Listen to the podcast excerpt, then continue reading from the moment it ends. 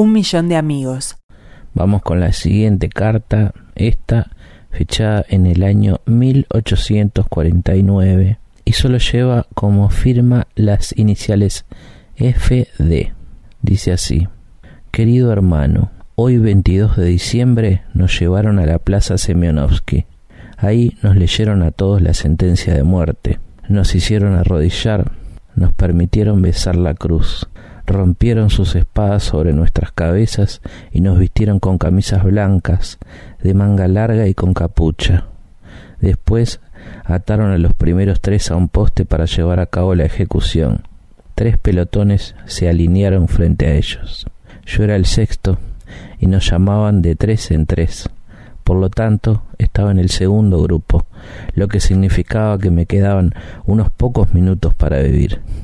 Pensé en vos, querido hermano, y en los tuyos. Después dividí el tiempo en tres partes. Un instante para decir adiós a mis seres queridos. Un instante para pensar. Un instante para mirar por última vez el mundo. Tan extraño todo. Veintisiete años. Convencido de mi fuerza y mi talento. Y de pronto la muerte. Existo, estoy vivo, y dentro de un momento no voy a hacer nada. Miré la cúpula de la catedral y me dejé extasiar por el resplandor del sol. Traté de decirme que de un momento a otro yo también iba a ser parte de esa luz, tan tranquila. Sin embargo, también pensé que si me fuera de vuelta la vida, cada minuto se transformaría en un siglo. No perdería ni uno solo llevaría la cuenta de todos mis momentos para no gastar ninguno a la ligera. Mientras tanto, yo esperaba la orden de fuego y el sonido de los cuerpos desplomándose, pero no sucedía nada. ¿Por qué no disparaban? Se oyó el toque de retirada. Los que estaban atados al poste fueron llevados a su lugar y nos comunicaron a todos que Su Majestad Imperial nos perdonaba la vida. Después nos leyeron las sentencias definitivas. Exactamente a las doce de la noche, es decir, exactamente en Navidad, me pusieron por primera vez los grilletes. Pesaban unas diez libras y era terriblemente incómodo caminar con ellos. Luego nos subieron en un trineo descubierto a cada uno por separado, junto con un gendarme, y así, en cuatro trineos, salimos de Petersburgo. Te estoy diciendo solo lo esencial, cómo transmitirte mis emociones, mi pensamiento, todo lo que he vivido durante todo este tiempo. No puedo hacerlo. Es una tarea definitivamente imposible. No me gusta hacer las cosas a medias. Por lo demás, lo que te cuento es lo más importante. Extrae de estas líneas lo que puedas. Por mi parte estoy obligado a escribir y a recordar. FD. Bueno, una preciosa carta espero que, que bueno que llegue a buen puerto. Y un saludo muy grande a FD que me da la sensación de que nos escucha siempre.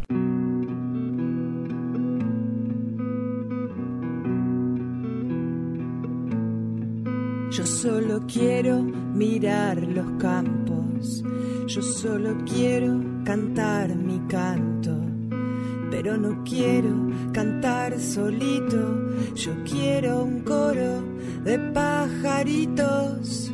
Quiero llevar este canto amigo a quien lo pudiera necesitar. Yo quiero tener un millón de amigos y así más fuerte poder cantar.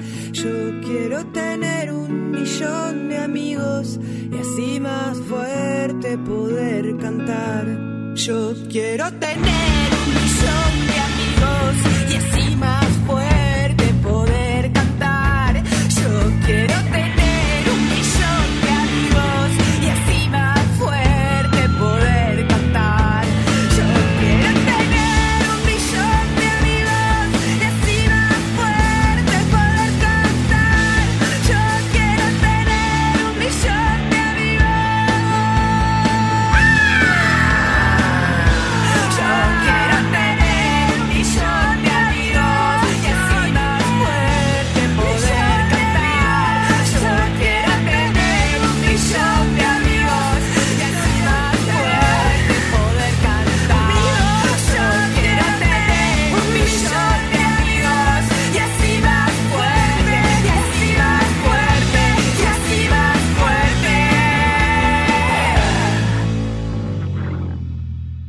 ¿Qué tal? Muy bienvenidos a un nuevo programa de Un Millón de Amigos por Radio Mundo 1170 AM. Vamos a ver qué tipo de programas tenemos hoy. No sé, creo que tiene que ver porque en la semana yo vuelvo a escuchar el programa para ver cómo salió, obviamente. Ah, me pregunto, bueno, habrá estado esta carta tal vez un poco fuera de del lugar o no sé, o tal vez hay que poner una música un poco más movida. Eh, sí, pueden ser esas cosas, pero también puede que tenga que ver con unas pastillas que estoy tomando, que es las que estoy como regulando. Entonces, a veces eso favorece el contenido del programa y a veces no, pero no, no, no lo sé todavía, estoy aprendiendo. Una se llama Alplacin y la otra se llama Etalpram. Y alguna semana no la tomé, ahora esta semana las estoy tomando bastante bien, a buen ritmo. Y espero yo que eso favorezca también el contenido del programa, pero no, yo no lo puedo asegurar, es una, es una rifa entender un poco los vaivenes de el ritmo de un millón de amigos. Y si no, le están las cartas, ¿no? A veces yo no tengo nada que ver, las cartas las mandan ustedes y yo las leo. No, no puedo cambiar lo que dice una carta, por supuesto. Así que de eso no me hago demasiado cargo. Vamos a arrancar ya con una que escribí yo para una persona que aprecio mucho, que la conozco hace un montón de tiempo también. Estoy hablando de el príncipe Adam, más conocido como He-Man, seguro. Es, supongo que todos deben conocer más o menos de quién estoy hablando, por comentarios o porque lo vieron en la televisión alguna vez, porque estuvieron con él en alguna campaña, en algún club político o debatieron incluso, no sé, yo siempre lo seguía a la distancia con respeto, acompañé sus ideas, pero en este momento se me ocurre, se me ocurrió escribirle para decirle cosas que, bueno, a mí me parecen importantes y que tienen que ver con, bueno, su figura, su lugar en la sociedad y el tiempo. Esa variante que modifica todo, no, no sé. Vamos a la carta. Estimado príncipe A, presente, espero que se encuentre bien. Si me permite, le diré simplemente He-Man o mejor todavía, Jimán, con el cariño que usted se ha sabido ganar en todos estos años al frente del castillo de Grayskull. Primero gracias, y no hablo solo en mi nombre.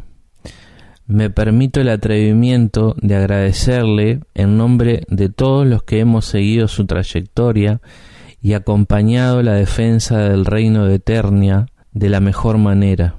Gracias, muchas gracias por los servicios prestados. Usted fue muy importante en la educación que uno tuvo porque lo escuchó y además disfrutó de sus batallas. Eso que quede bien claro. Con esa misma confianza y cercanía es que hoy, 11 de noviembre de 2021, le escribo esta carta con otros motivos, creo más importantes, para usted y para todos. Desconozco qué piensa íntimamente, qué siente cómo se relaciona en el día de hoy con el poder. Como príncipe de la casa de Randar, lo ha ejercido tal cual lo mandata la historia y su familia, con el respaldo de una importante cantidad de ciudadanos del reino. Tal vez ya es suficiente. Si bien no ha perdido el ánimo y se lo ve bien conservado, no parece mala idea. Para decirlo de forma sencilla, deje de una vez el poder. Se lo ganó en buena ley, lo tuvo, lo ejerció por muchos años. Nadie le va a negar que Skeletor fue una amenaza constante y que a usted no le quedó otra que salirle al cruce cada vez que se hizo necesario. Y si usted habla con él también, porque no da para más, permítame decirle que la gente no les cree. Se apaga la cámara y van a la misma parrillada. Está bien, son gente grande, pueden hacer lo que quieren, pero lo que me parece que no está bien es subestimar a toda la gente que lo acompañó a usted y también la que prefiere a Skeletor. Un asunto más. No sé cómo funciona ya la sociedad protectora de animales, si usted arregló de alguna forma, pero esto va más allá de la función institucional. Kringer, y usted lo sabe muy bien, nunca quiso estar metido en el baile. Desde que nació fue un tigre sensible, más dado a la contemplación y a la literatura que a las sangrientas batallas.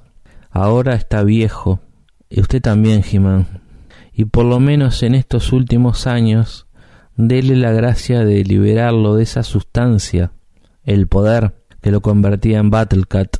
Haga lo mismo, deje de darse la papa, no tenga miedo. Puede haber otro que no sea ni el príncipe An ni Jimán, un Jimán retirado. Haga como Jaime, que se fue a la Costa de Oro y no usa teléfono celular. Los alquileres han bajado y se me ocurre que usted haría muy buenas migas con el señor Ross. Lo último, el pelo, Jimán. Yo sé que esto, al lado del asunto del poder o la salud de Cringer, no tiene la menor importancia. Yo pienso que sí. Es su imagen, su imagen un poco indigna. Lo seguimos viendo y la verdad es que ese corte de pelo pasó de moda hace ya más de 30 años. Nuestro presidente, por ejemplo, tiene el tema casi solucionado gracias a un grupo de profesionales. ¿Es peluca lo suyo? Bueno, no precisa, pero como le dije, si usted está dispuesto a mantener ese look, por mi parte, deje esto como una sugerencia y nada más. Volviendo a lo importante, el poder. ¿Por qué no habla con su fiel amigo Orco y le da un alegrón? Nunca le pidió nada, tiene una imagen positiva entre el pueblo. Dele el poder y listo. Y si no, llame a elecciones. En una democracia representativa usted fácilmente puede ganar tres o cuatro bancas en el Senado y se echa para atrás tranquilamente. El castillo véndalo. No se usa más eso. Compre algo más pequeño, no sé, en la comercial, y de tarde se va a jugar a las bochas al club Nueva Palmira. Hágame caso. Lo saludo atentamente, Federico. Marfil Peinados, una idea para darte corte. De martes a viernes de 8 a 18 horas, lunes y sábados de 8 a 13. Marfil Peinados, Juan Polié, 1612, esquina 18 de julio. Teléfono 402 7900. Seguimos en un millón de amigos. Vamos con la siguiente carta. Esta está fechada en el año 1315 y solo lleva como firma las iniciales DA.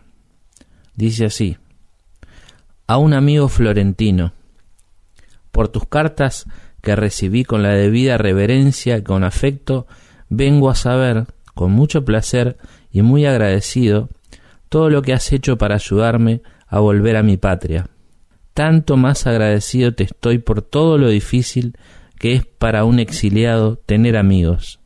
Pero vamos al punto, a lo que me decís y a lo que pienso responder, que quizás no sea, te aclaro, lo que algunos sinvergüenza florentinos desearían escuchar. Yo te lo digo a vos, todo lo amablemente que soy capaz. Después vos ves. Por tus cartas y también por las de otros amigos, y las de mis nietos que están allá, llegó a mi conocimiento la decisión tomada recientemente por el Consejo de Florencia, de perdonar a los desterrados y dejarlos volver siempre que paguen una buena suma de dinero y siempre que acepten disculparse públicamente por lo que hicieron. Déjame que sea claro, me parece que se trata de una iniciativa absolutamente ridícula, además de insultante y de injusta. ¿Es realmente así que tengo que volver después de sufrir ya casi tres lustros en el exilio? ¿En serio me lo están diciendo? ¿Es esto lo que me merezco? ¿Que me hagan pagar una supuesta culpa mía admitida como falsa ya por todo el mundo? Creo que no te tengo que decir lo que les voy a responder, pero te lo digo, que se vayan a la putísima madre que los parió. Mirá, yo creo en la justicia. De ningún modo voy a aceptar volver así, admitiendo faltas que no cometí y pagando como si me estuvieran haciendo un bien, cuando lo que están haciendo con este supuesto perdón es injuriarme. No es este, amigo mío, el camino de regreso a la patria. No, no puede ser. A Florencia voy a volver libremente o no voy a volver nunca más. Obviamente yo quiero volver, pero así, ante semejante afrenta, ¿cómo puedo de ese modo entregarme a mi ciudad? No, así no. Que nadie se preocupe, ciertamente no me va a faltar el pan. De A. Preciosa carta. Eh, le mandamos un saludo grande a este amigo que, bueno, está pasando por una situación un poco complicada, así que esperemos que se resuelva de la mejor manera. Un millón de amigos. Un programa de Federico Medina. Seguimos en un millón de amigos. Este es el segundo bloque y tenemos un montón de cartas. La verdad que ya no sabemos cómo vamos a hacer. Si contratar más horas acá en la radio, en otra radio, si llamar a concurso para que alguien se haga cargo de esta tarea. Yo puedo quedar al frente de, bueno, al frente del programa, pero en otra función, no sé, se me, se me ocurre como podría simplemente presentar el programa y, y despedirnos al final. Ya son muchos años. Eh, estamos hablando de que este programa tuvo su primera emisión en el año 2001, plena crisis, recibíamos, como ustedes recordarán, eh, bueno, muchísimas cartas vinculadas al momento, eh, famosa y está por ahí por internet eh, la carta en representación de la, la horda que bajaba desde el cerro, que antes de bajar, si bien después, bueno, eso no sucedió, sí eh, existió una carta donde se avisaba y se detallaba cómo iba a bajar, cuál iba a ser su recorrido, estaba membretada. Por eso yo siempre fui defensor de aquella mm, horda que si bien en efecto nunca, nunca terminó de bajar, sí estaba constituida institucionalmente como corresponde. Pero bueno, ya pasamos eh, 2001, 2011, 2020. Bueno, estamos cumpliendo 20 años de un millón de amigos. Entonces, ¿y qué mejor em, que continuar con la principal tarea que tenemos como servicio de comunicación, que es leer sus cartas? Bueno, vamos con la siguiente. Recibimos una nueva correspondencia de Nicasio Peralta, un, un querido oyente que nos ha escrito muchas veces desde el norte de nuestro país y vamos a ver qué, eh, dónde está, si es que lo dice. Bueno, vamos directamente. Buenas noches, don Medina. ¿Cómo dice que le va? Primero y antes que nada le pido disculpas por la ausencia, por favor. Hace tiempo que no me comunico, aunque sí he escuchado el programa y me reprocho haberme ausentado. Y más después que llegué a sentirme uno más entre el millón de amigos. Bueno, eso está descontado. No, mm, sabemos que están, que están allí del otro lado. En realidad no lo sabemos, lo imaginamos lo imaginamos viendo la mitad del vaso lleno, pero en el caso de Nicasio nos, nos consta documentalmente. Continuó. La soledad no es buena consejera y la verdad es que no he encontrado palabras para contarle cosas que realmente son importantes solo para mí. Pero siguiendo su consejo, es mejor desembuchar para no atragantarse. No tengo nada para quejarme. Bueno, le cuento. Me han nombrado padrino. Así es, Clara, quien resultó ser mi sobrina. Espera una niña para el mes de febrero, que ha de llamarse Margarita. ¿Qué le parece? Además, le cuento también que desde hace un mes soy el dueño legítimo del campo donde vivo. Tuve que ir a la capital departamental Fraiventos a firmar los papeles correspondientes y eso se lo debo al esposo de Clara que se tomó el trabajo de buscar expedientes, registros y otras yerbas. Así que la Intendencia de Río Negro me dio el título de propiedad y ahora el campo lo he bautizado, a ver si dice aquí, sí, como Campo Santa Clara. Y puse ese nombre en la portera. Qué lindo detalle. Eh, nos podría mandar una foto de cómo es que cómo hizo ese cartel, si lo mandó a hacer, si si lo pintó, si es de madera, si tiene luces, en fin, hay una serie, hay también de presos más playeros de, de piedra laja, de cortar una piedra laja y, y, y, ponerle ahí el nombre. Esto supongo que es de otro estilo, más campero. Y continúa. Cosas chicas para el mundo, pero grandes para mí, y por eso quería compartirlas con usted y su audiencia. Don Federico, le mando un abrazo y hasta la próxima. Bueno, muchas gracias, Nicasio. Son muchas novedades. Eh, padrino de Margarita y un campo que pasa a llamarse, porque vaya a saber cómo llamaba antes, Santa Clara. Bueno, un saludo grande Nicasio y también para, no sé, otros oyentes por ahí, donde esté llegando esta emisión a través de radiomundo.uy. Ahí nos pueden escuchar desde todo el mundo. Bueno, vamos a seguir entonces con más cartas. La que viene es de Ray Bradbury, famoso escritor. Y el destinatario es su amigo Brian Sibley.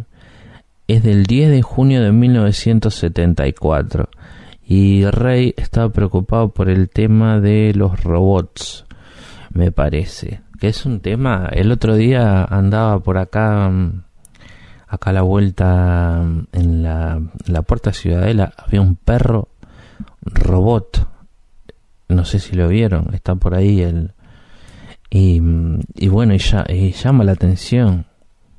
Eh, estamos rodeados un poco de robots, hay cámaras robóticas estaba bueno, estaba el tratón. Creo que fue el primer, el primer robot uruguayo y también por el que aprendimos que, el control social, que el vigilante es algo que está muy arraigado en la, bueno, en todas las sociedades, pero en las, nunca me gustó Ultratón, se lo tengo que, que decir, porque desde algún, no dejaba de ser un botón, botonazo. Esto dicho para que se entienda claramente, ¿verdad? Y, bueno, y ahora está ahí, se puede decir que hay ultratones por todos lados, hay cada vez más ultratones, hay hasta ultratones a caballo, no sé si los han visto, me da, me da un poco de lástima por los, hoy hablábamos de del tigre de Jimán y esos caballos que tienen que andar por 18 de julio, por cualquier lugar que no es propio para los para un caballo, tendría que estar en el en el campo. Campo en Uruguay hay millones de, hectáreas de campo, ¿por qué tienen que andar por la avenida 18 de, de julio? No lo sé. Bueno, volvemos a Ray Bradbury. Hay una introducción aquí eh, que dice, el escritor de ciencia ficción respondía a su colega británico Sibley acerca de sus miedos a los robots y al universo Disney. Y aquí hay eh, fragmentos de una carta que le mandó, que le mandó Ray Bradbury a Brian Sibley. Apreciado Brian Sibley, Disney era un soñador y un hombre de acción. Mientras los demás hablábamos del futuro, él lo construía. Las cosas que nos enseñó en Disneyland, Disneylandia, sobre planificación de calles, movimientos de multitudes, comodidad, humanidad, etc., influirán a constructores, arquitectos y urbanistas durante el siglo que viene. Gracias a él humanizaremos nuestras ciudades. Volveremos a planificar ciudades pequeñas en las que podremos relacionarnos otra vez entre nosotros y poner en marcha un funcionamiento creativo de la democracia porque podremos votar a alguien conocido. Bueno, esto también sería para una larga discusión, ¿verdad? Como, como lo veníamos diciendo. Estaba tan adelantado a su tiempo que para darle alcance nos faltan todavía 50 años. Tienes que venir a Disneyland, comerte tus palabras, tragarte las dudas. La mayoría de los demás arquitectos del mundo moderno eran burros que hablaban contra el gran hermano y luego construían prisiones en las que meternos a todos. Ese ambiente moderno que nos reprime y nos destruye. Disney, el supuesto conservador, resulta ser Disney, el gran previsor y constructor. Basta, ven pronto, te montaré en el barco de la jungla y subiremos al tren del mañana, el ayer y el más allá. Con mis mejores deseos, Ray Bradbury. Bueno, al final no era el que tenía miedo a los robots, me parece que era Brian. Y Ray estaba más a favor de Disney, que la verdad que es bastante discutible todo ese panorama eh, auspicioso de este hombre que, bueno, escribió mucho sobre el futuro, ¿no? Pero el futuro es ahora. Decía... Mm, no me acuerdo. ¿Y eso qué es? No sé. Bueno, vamos con otra carta, si les parece. A ver. Ah, a ver esta. Una carta de Mark Twain para Walt Whitman del 24 de mayo de 1889. Y es una felicitación por el cumpleaños número 70 del poeta de Whitman. Qué grandes nacimientos has presenciado.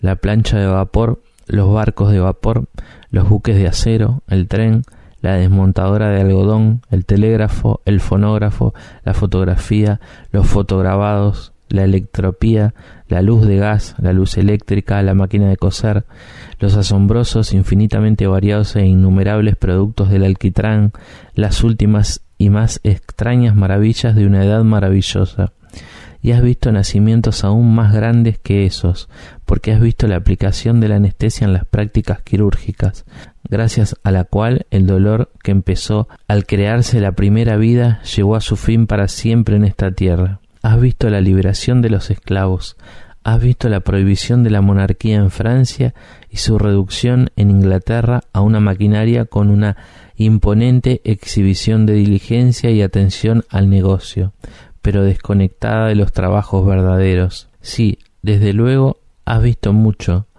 pero quédate un poco más, porque lo más grande está aún por llegar. Espera treinta años y entonces échale un vistazo a la tierra. Mark Twain.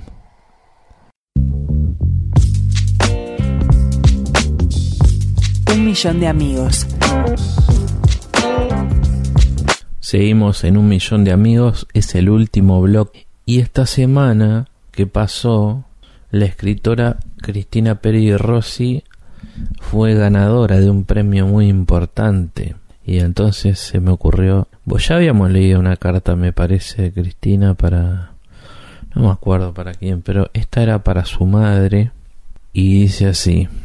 En tiempos de Internet y comunicaciones por email, escribir de puño y letra ya es una cosa un poco antigua, pero a mí todavía me gusta.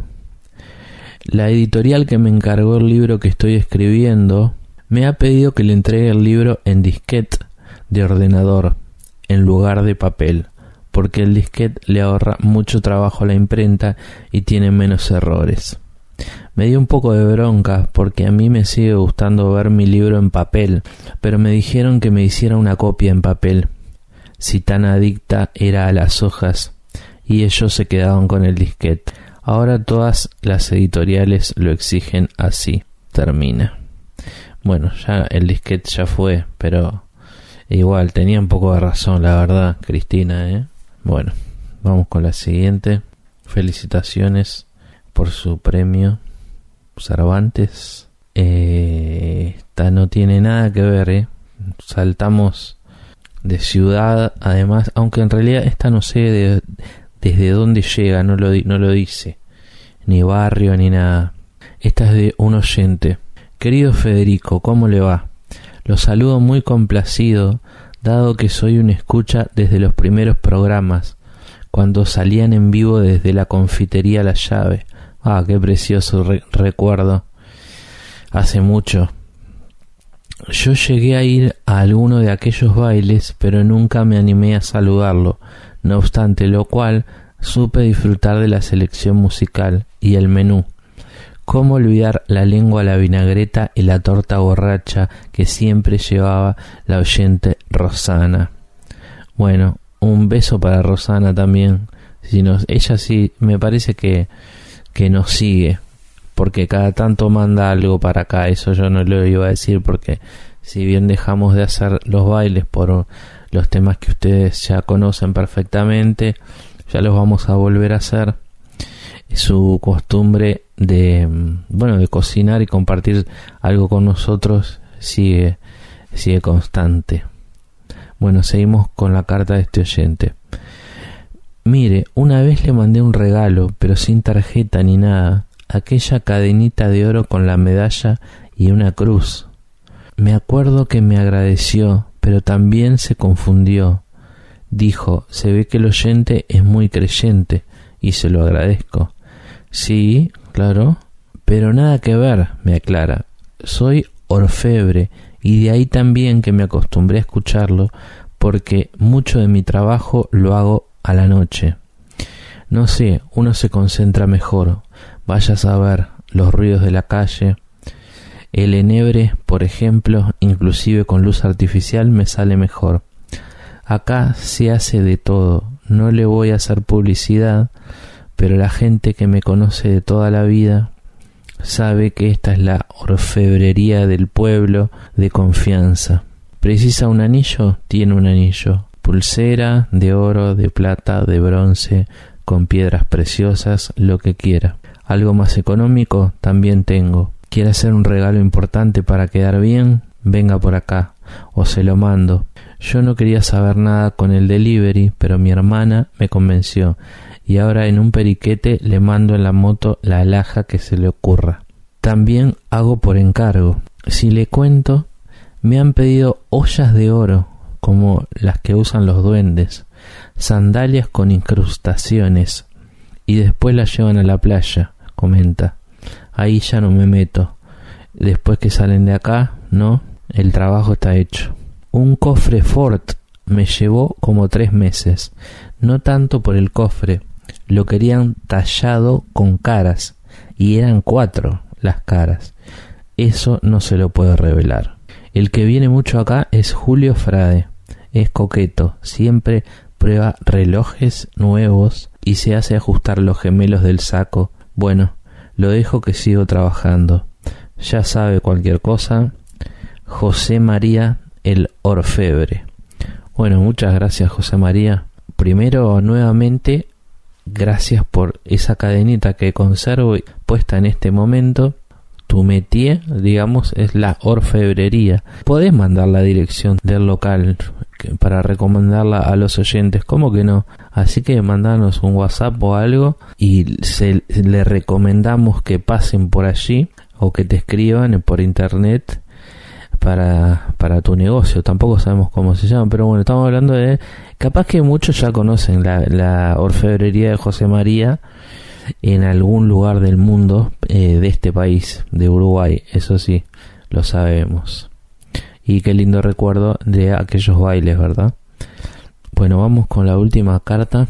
También cambiamos totalmente el enfoque. Esta es de el sobrino de Adolfo Hitler, Patrick Hitler, y está dirigida a el presidente de los Estados Unidos, Franklin D. Roosevelt. Es del 3 de marzo de 1942. Tiene como una especie de introducción que dice el sobrino de Hitler, huido de la Alemania nazi en 1939, intentó alistarse en el ejército norteamericano, pero su solicitud fue denegada a causa de su parentesco, por lo que escribió al presidente Roosevelt que finalmente aceptaría su incorporación a las filas del ejército. Y dice así, estimado señor presidente, soy el sobrino y único descendiente del desacreditado canciller y líder de Alemania que tan despóticamente pretende hoy esclavizar a los pueblos libres y cristianos del mundo entero. Pronto todos mis familiares y amigos marcharán en defensa de la libertad y la decencia bajo la bandera de las barras y las estrellas. Por ese motivo, señor presidente, le presento respetuosamente esta petición para preguntar si me sería permitido sumarme a ellos en su lucha contra la tiranía y la opresión. Cuando escapé del Reich en 1939 me convertí en súbdito británico. Vine a Estados Unidos con mi madre, irlandesa, principalmente para reunirme aquí con mis familiares. Los británicos son isleños y pese a su amabilidad y buena educación, tengo la impresión errónea o acertada, de que a la larga no se mostrarían demasiado cordiales o comprensivos con un individuo que llevara mi apellido. En cuanto a mi integridad, señor presidente, solo puedo decir que es una cuestión probada. Prófugo de la Gestapo, advertí a Francia a través de la prensa de que Hitler tenía previsto invadirla ese mismo año. De igual modo, puse sobre aviso al pueblo británico por los mismos medios de que la llamada solución de Munch era un mito que traería terribles consecuencias. A mi llegada a Estados Unidos informé de inmediato a la prensa de que Hitler soltaría su Frankenstein contra la civilización ese año, aunque nadie prestó la menor atención a lo que decía. Lo que más me gustaría sería participar en combate lo antes posible. Lo saluda respetuosamente Patrick Hitler. Y así entonces con Patrick nos vamos a ir hasta la semana que viene con otro programa de un millón de amigos. Me parece que me estoy olvidando de algo. Eh, la carta de Patrick Hitler a Franklin Roosevelt es de el 3 de marzo de 1942, como para que quede un poco más claro el, el contexto de lo que estaba pasando y bueno, de alguna forma también esto hacía ver el me pare, no sé, me parece a mí el fin de un ciclo, el ciclo Hitler. Y no hay no hay aunque parezca en este programa no hay mucho de casualidad. Hoy hablábamos de el fin lo que nos o por lo menos lo, lo que nos parece a nosotros el fin de otro ciclo que es el ciclo Jimán y tal vez hay otros ciclos que nos tocan más de cerca que también estarían terminando ciclos futbolísticos del deporte de personas muy importantes de mm, personas que toman decisiones muy importantes para nuestro deporte, pero sobre todo en representación de, de, nuestro país, Uruguay, de la camiseta celeste. Da, da la da, la impresión, uno no puede tampoco desde, desde el lugar de conductor, porque yo no soy periodista deportivo, pero da la casualidad que hoy que hablamos de varios ciclos que, bueno, que como todos llegaron a su fin, hay uno, hay uno muy especialmente, no quiero dar nombres, que, que bueno, ¿no? Ya está, me parece, ¿no? Nada más, solo, solo quería hacer ese aporte como un, como un uruguayo. Ahora sí, hasta la semana que viene. Perdón, voy a hacer una aclaración más porque no es mi intención que se malinterprete este comentario final. Hablamos de Hitler, hablamos de He-Man, hablamos de otros personajes también, pero nos quedamos con esos dos con ciclos cumplidos. Esto no significa que este otro ciclo del que, de que de alguna forma estamos dando cuenta, pero nos parece que no es necesario dar nombres, no tiene mucho en común con la personalidad o el tipo de perfil de Adolf Hitler desde ya, que fue un déspota, eh, un hombre muy respetuoso, que no, no, no permitía una opinión diferente, ¿verdad? Y y bueno, después tenemos a, a He-Man que cuando, se cuando el príncipe Adam se transformaba en He-Man no, no, no era una de sus herramientas o una de sus virtudes el manejo de la palabra, del diálogo. Mientras que por otro lado, este otro señor le gusta eh, la palabra, digamos, lo que no le gusta es que le contestes, de que le contesten o que le contesten, no lo que él quiere, solo quiere que le contestes lo que le contesten, lo que lo que mm, lo que le conviene. Y así le va. Hitler no ganó una guerra, le hizo mucho mal a la humanidad, pero en la estadística fría ganó muchas batallas. He-Man, bueno, está toda la serie para verla en plataformas y en, DVD también. Él tiene un número de victorias sobre el número de derrotas muy importante, mientras que este otro señor no ganó ganó una Copa América. Nada más. En cuanto en 20 años los números hablan por sí solos. Hasta la semana que viene.